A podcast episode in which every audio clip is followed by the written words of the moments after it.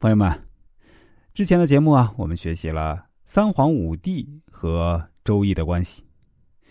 那么今天呢，我们来学习啊周文王与周易。其实啊，到了周文王做周易呢，就已经有历史记载的了。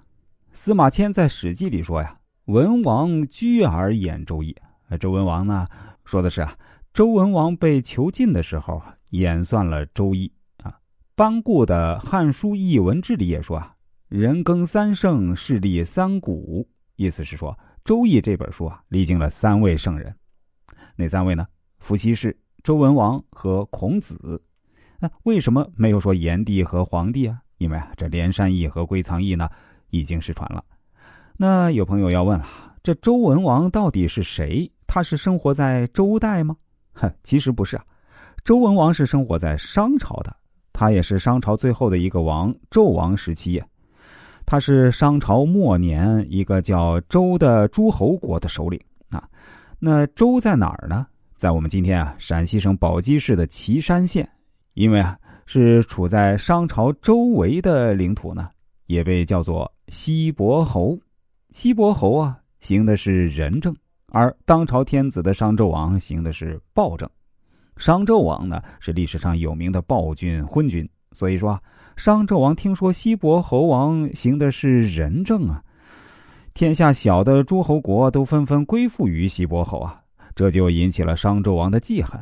商纣王呢又受到奸臣的挑拨，因此呢他就把周文王啊，把这西伯侯呢囚禁了一个叫有里的地方。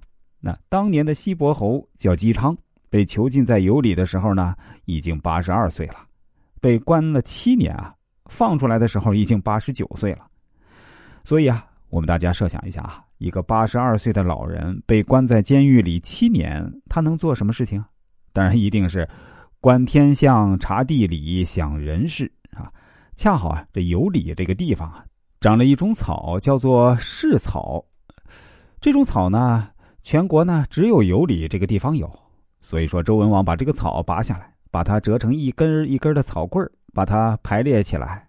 因为啊，那个时候大家都知道啊，已经有了先天八卦，有了连山易，有了归藏易。西伯侯就在这些八卦的基础上啊，日复一日的，日复一日的用这些起草棍啊去推去演，最后啊推出了八八六十四卦啊，又推演出六十四卦。西伯侯是大吃一惊啊，他看出六十四卦是宇宙万物啊。运行的一个大的规律，那个时候啊已经有文字了，所以啊说他用极其简洁的文字把这些规律啊写了下来，啊这就是我们现在的啊《周易》的经文的部分。